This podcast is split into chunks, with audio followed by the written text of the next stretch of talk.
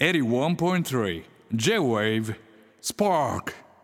六本木ヒルズ33階の J 部からお届けしております。新井和樹がナビゲート JAVE スパークチューズデーということで、えーアルバムのですね頭3曲「MIRROR CHAMELEON DARE」を聴いていただきました。いやーいい感じするよね。アルバムいい感じいい始まり感がある3曲ですけれども。いやー本当に発売しましたよ。どう受け取れ受け止められるのでしょうかこのアルバムはね。うーん。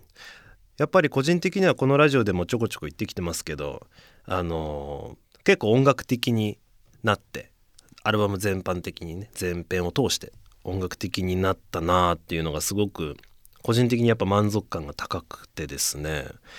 うん。いや今のキングのやれること全部やってるっていう感じはしますよ。うん。まあとはいえまだでもねまだできることもあるなっていうのも終わってみて感じたところはあるかな。うん。そんなアルバムでしたね。なんかまあ何にせよやっぱりこのなんだろうなメンバーみんなここまでインタビューとかいろいろやってきてますけどメンバーみんながちゃんとこうなんだろうちゃんとこう落としどころをつけてでこう一曲一曲望んでいってるっていう感覚がすごく今回のアルバムはあってですね。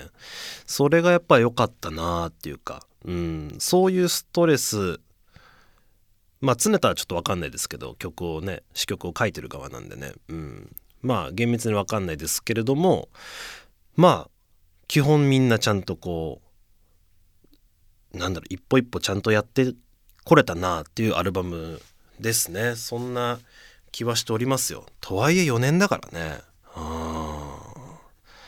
これ制作って結局いつからスタートになったんですか？アルバムっていうタームで言うとこれ5月とか6月とかなの？これ。あースペシャルズ終わってからか。あになるのか。そうだよね。何をもって制作というこのアルバムをスタートっていうとちょっとねやっぱグラデーションっぽくなってるんで難しさはありますけどまあなんか個人的に感じたのはこの5月とかなのかな。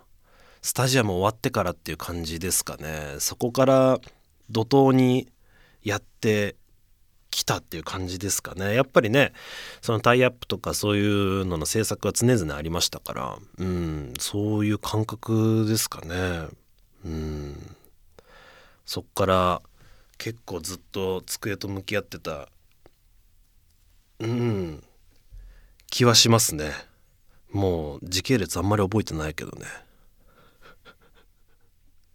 うん。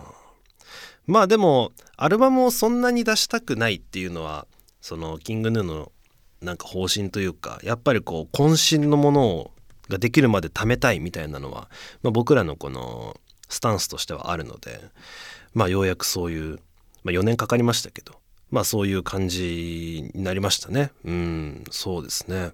で今回やっぱりあの大輝のスタジオ個人のスタジオができたっていうのもあってすごくなんだろう。まあうちうちの話ですけど、うん、そこでのそのね制作の進め方っていうのがねガラリと変わったんですね今回のアルバムからはね。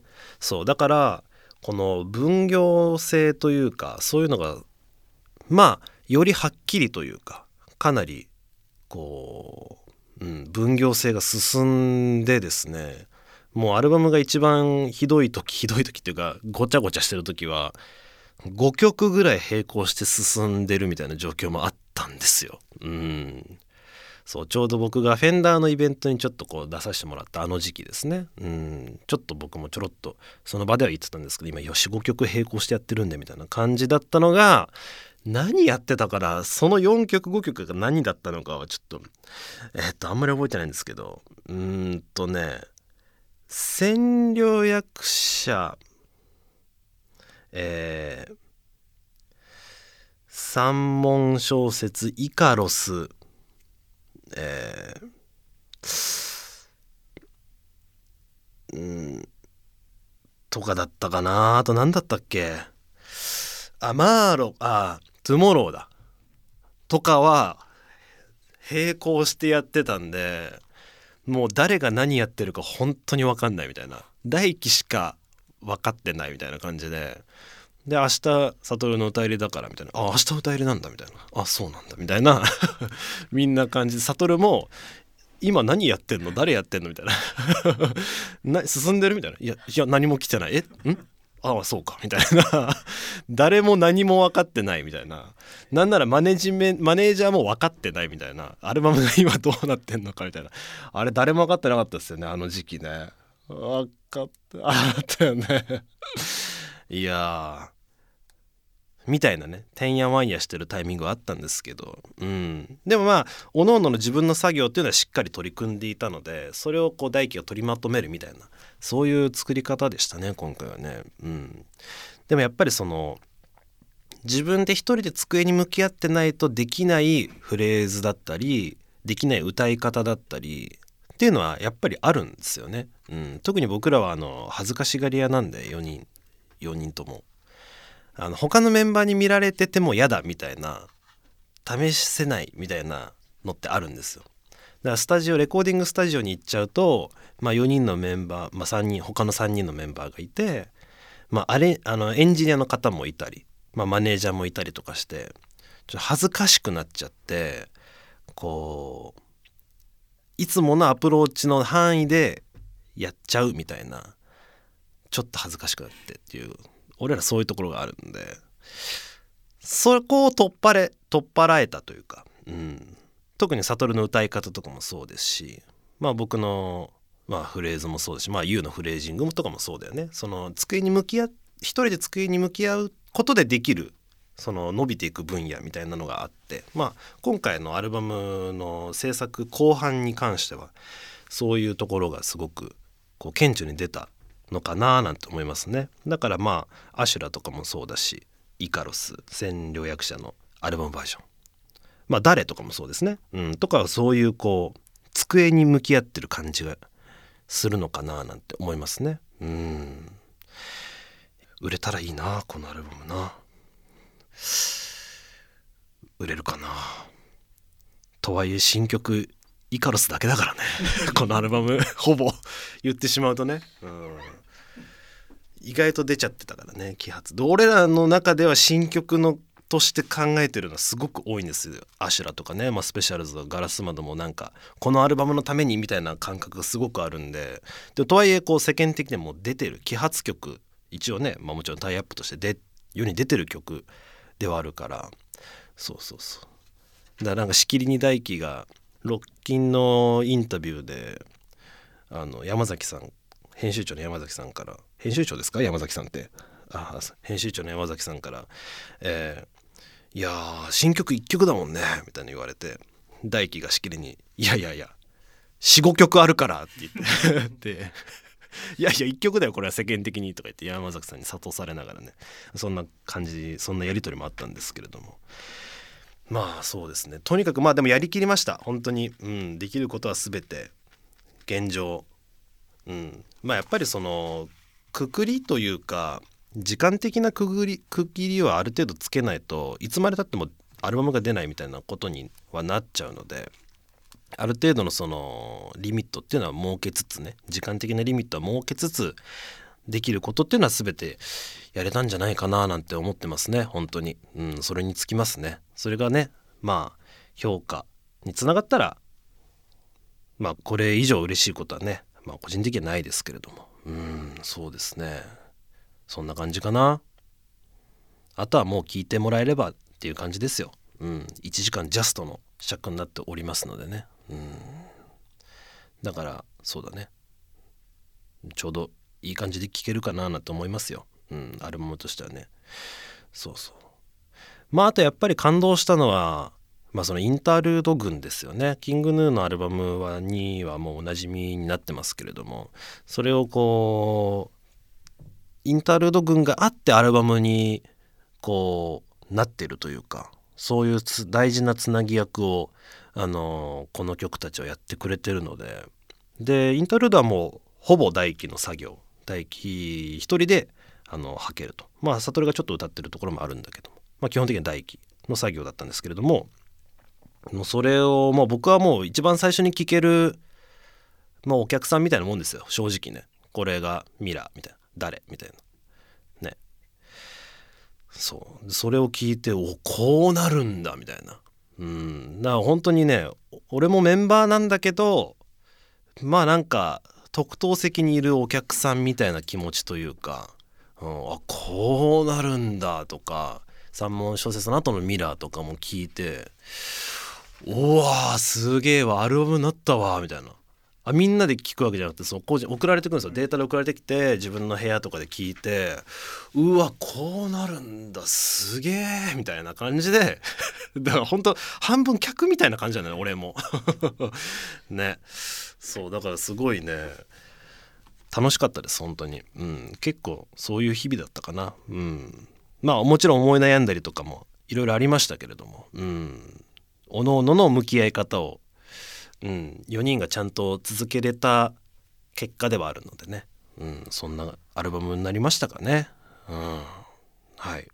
まあアルバムもそうですけどここ1週間あったことといえば、まあ、プレステですよね。プレイステーションの CM キングヌーがねあのー、起用していただいてキングヌーを起用していただい起用していただいてキングヌーを起用していただいてはい。いやーすごいことになったなっていう感じですよね。あれね。大丈夫ですか？このキャラキャラ地獄に皆さんついてこれてるのかっていうね。本当に。あの坂夢とか雨さんさんぐらいのあたりでちょっとキングヌー真面目すぎるなみたいな。一途もまあ真面目にさかっこいい感じで MV 撮ってね。雨さんさんもこう学校みたいな感じで撮ってスターダムもちゃんとかっこいい感じで撮ってみたいな。なんかそういうのが続いちゃってねえかみたいな話があったんですよねちょっと前からね、うん、ちょっとキングのふざけれてねえぞみたいな。っていうのがあってからのここ3ヶ月。ちょっとキャラがちょっと今度はふざけすぎちゃってね。あのー、ちょっとどうなんだいという特にまあ井口ですよね。井口のルックがルックルック数が大変なことになってるよなんていうのはこのラジオでもねあのずっと言ってきましたけどもうこれで終わり。さすがにもうないです。どどんなもんでしたっけ？滝？滝？行？スーパーマン？マック？三角チョコパイ？えー、カエカイジ？ちょややちょっとカイジ。カイジもなった。えー、と龍が如くエリック富澤えー、とプレステザンギエフ。ほぼザンギエフ。6個か。6個か？6個か。うんやばいよね。本当に。スーパーマンとザンギエフもやばいしね。そっちの方向でかぶることあるんだみたいな。ちょっとデカめの。マッチョ系でママッチョ系で2ルックあることなんてあるんだみたいなのね。ちょっと思いますけれども。いややりましたね。やりきったんじゃない？サトルもこれ。ようやってるよね。ここまでキャラ変するフロントマンいますか？っていうね。感じですけれどもいやー本当に普段プレステなんて僕やってますから昨日も友達とモンハンやってましたからね。いやー嬉しいですよ本当にありがたいです。マジで。うん。CG もすごいことになってましたよね。あれね。一応あのキャラ設定もあるんですよあの4人のねルック。プレステの4人のルックね。俺がなんかメカニカルな感じの CG をこう腕とかつけてもらってのやつで何だったっけなあの一応地震家ですごい強いんだけど自信満々な自信家だからあのこう余裕でしょって突っ込んでってすぐ死ぬキャラが一応僕のキャラ。で常田がえっ、ー、ともともとは魔導士だったんだけど途中で杖で殴ってる方が強えんじゃねえかってことに気づいて気づいたらあの脳筋になってしまった魔術師みたいな感じ。で悟は、えっと、弱気なキャラででも格ゲーがすごい好きであの格闘のそのコマンドを練習しすぎてマッチョになっちゃった人。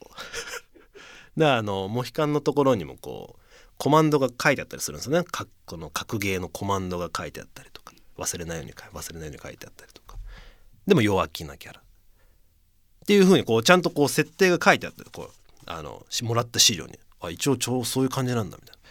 でこう3人書いてあって。で YOU は宇宙人って書いてありましたね。その資料の中には。だけ。あ YOU は宇宙人なんだみたいな。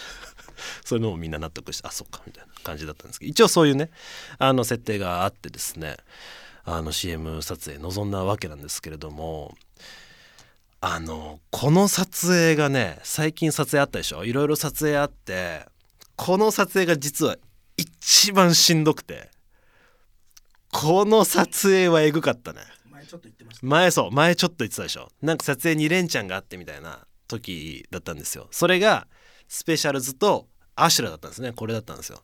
で登場シーンこのアシュラのこのプレステの CM での使われてるところってまあ歩いてるところだけじゃないですか、うん、ルックというかそうアングルとしては、うん、30秒くらい。そう歩いてるとこだけなんですよ。ザザみたいな。これでどれくらいかかったっけ？8時間ぐらいかかったんじゃない？もっといってる？あと終わっそうだよね。終わったの朝4時とかだったよね。そうだよね。だその着替えとかから入れるともう12時間以上かかってるよねいやこれがマジでしんどくてですね。このあれが。その何回やったんだろうこの歩くのが。を。もうね20回ぐらい歩いなんか歩いてセット直してみたいな。そうすっごい細かいところまでこうこだわってその監督のもうちょっとこういう感じでみたいなのもあってね鎌谷さんのね。いやすごいね。逆にモーションがなさすぎて普段演奏したりとかちょっと演技したりとかあるじゃないですか。歩くだけだから45歩すっごいきつくてなんかこれ。意外と一番なんか別ベクトルで大変だったかもしれないですね。その撮影としては。悟もこのマッチョスーツ着てなきゃいけないから。これもう基本 CG じゃなくて全部。そう全部本当に着てるんですよ。俺のあの新井のあのメカニカル腕以外は全部基本的にこう特殊メイクだったりとかそういうのでやってるのでもうねだ YOU とかはほぼ何も合成してないですよ。そのまま。まあまあ基本みんなそのままか。俺の肩が本当そのままだから。そうそうそのままで。YOU もこの服？服というかこの衣装というかそのな何その？何？パーツ？なんかまとってるのなんかパーツ？うん。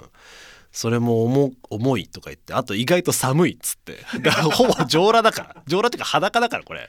スケスケなのよ。そのプラスチックのこううねうねはいろいろあるけど別にスースーなの。塗ってるからあのそれっぽく見えないけど別にほぼ裸なのよ。で YOU も寒い寒いっつって。YOU も YOU でしんどそうだったし。あんだけ俺ら裏で結構ぺちゃくちゃ喋れますけどこの撮影の待機自体はみんなおのおのの戦い方してましたね。あーふうみたいなね感じでね。まあこれもね楽しかったですけれども。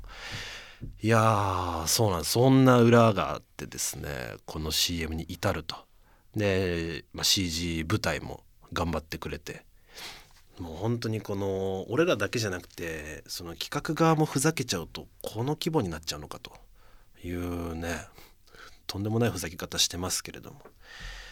いやまあ本当に感無量ですよ。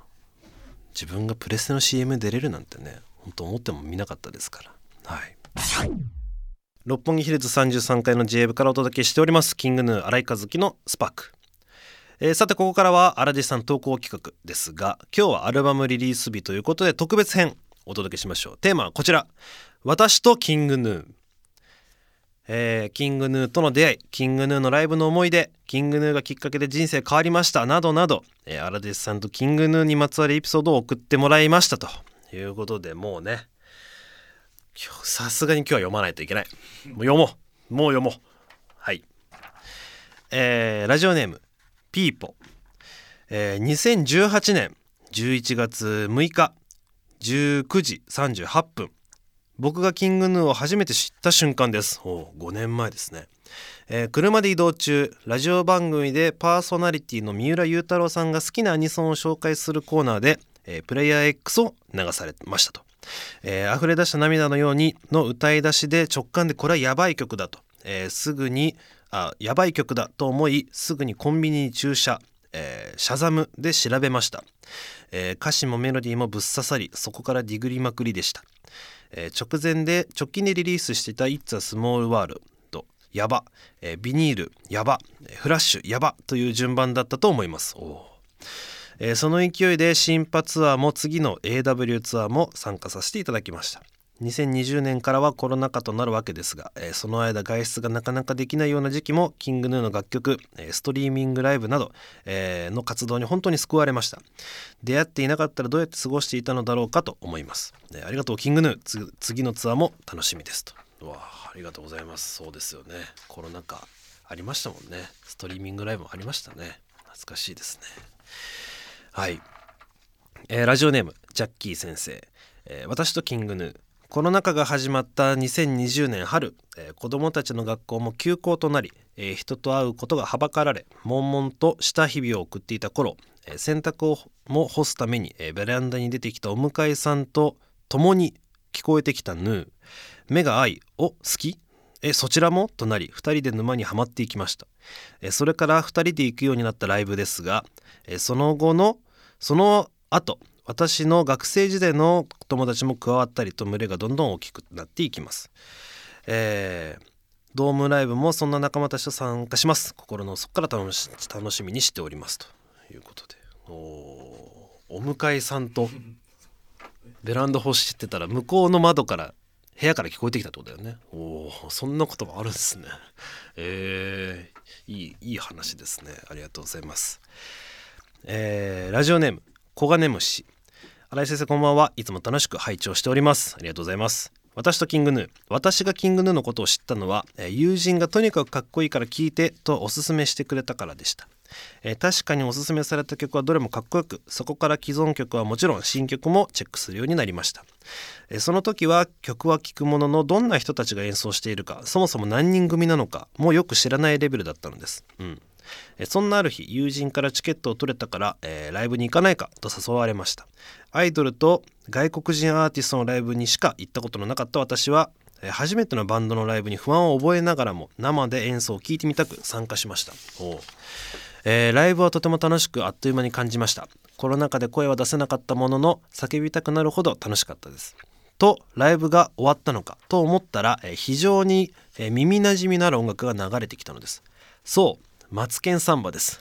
ああありましたね。えキングヌーがマツケンサンバ？さっきまであんなにかっこいいライブをしていた人がマツケンサンバ？もう大混乱でした、えー初ライブが新井先生バースデーマツケンサンバだったことがきっかけとなりえキングヌーにどっぷり浸かりえー 今では当たり前のようにライブに参加しこのラジオも毎週聞き、えーあのカレー屋さんにもいつか行きたいなと思っております、えー、新井先生ありがとう、えーマツケンサンバありがとう、アルバムもドームツアーもとても楽しみにしております。ということでマツケンサンバねあの回もありましたね。もう2年前ですか。あれもなんだかんだね。2年前ですか？2年前ですね。29歳の時だったんで。うわー懐かしいなあれ仙台でしたねあのライブはね。いや踊ったなあれなちゃんとオスリンにあの映像も作ってもらってね。照明の平山さんに照明も組んでもらいました。それ用に。とにかく金でみたいな。キラキラ金でみたいなね。懐かしいな。いやありがとうございます。あれがきっかけでねあのハマってくれたということでやった意味もありましたね。私もね。はい。あの個人的になんですけどポッドキャスト時代あというか僕があのファンクラブの中でラジオをやっていたこのラジこのラジオの前ね、うん、やってたそのおしゃべりの企画の中でキングヌーにまつわる話みたいなのもこういう感じでやってたんですよ。その中で一番あのね印象に残った話があって今でも僕何何？それがねあのベゼルの CM をね僕らやってやらせてもらったんですよ。うん、あの小さな惑星という楽曲で何やってたんですけどでベゼルの CM であのキングヌーをハマってくれた方がいてであのこの曲ライブで聴きたいと。であのライブまで行ってでガーッとライブを見てたと。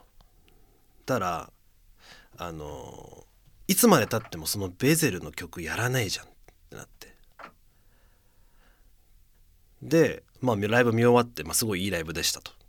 でなんであの曲やんなかったんだろうなと思って家に帰って調べたらそのベゼルの CM で聴いた曲は「小さな惑星」ではなくSuchmos がやってた「STAY TUNE」だったっていう。 STAY TUNE を聞いてめちゃくちゃいいバンドじゃんってなって King Gnu って言うんだみたいな。ライブ行こうっつって行ったら STAY TUNE やらなくて帰ってきて調べたら Suchmos だったっていう。でも King Gnu は今でも聞いてますみたいなお便りをね、まあ、その人ファンクラブ入って送ってくれてるんで本当に好きになってくれたんでしょうけどありがとう Suchmos っていう。っていう風なお便りだったんですけどそんなこともあったんだっていうのでそれはねすごく記憶に残ってますね、うん、私とキングヌーということでね。僕が覚えてるその話だったんですけどそんなこともあると。まあ本当何がきっかけでねあのハマってくるか分かりませんから。まあマツケンサンバもね踊ってよかったなと思いますよ。はい。キングの荒井和樹のスパーク。引き続きえー、私とキングヌーというテーマで募集した荒弟さんからのお便り紹介していきましょう。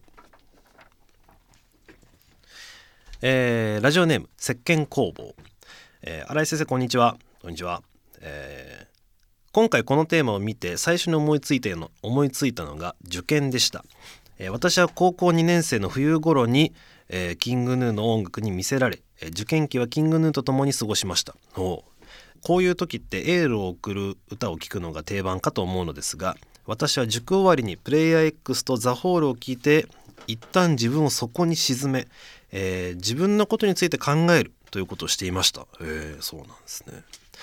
えー、周りからはこういう時に聴く音楽かとよく言われていたのですが、うん、そうですね。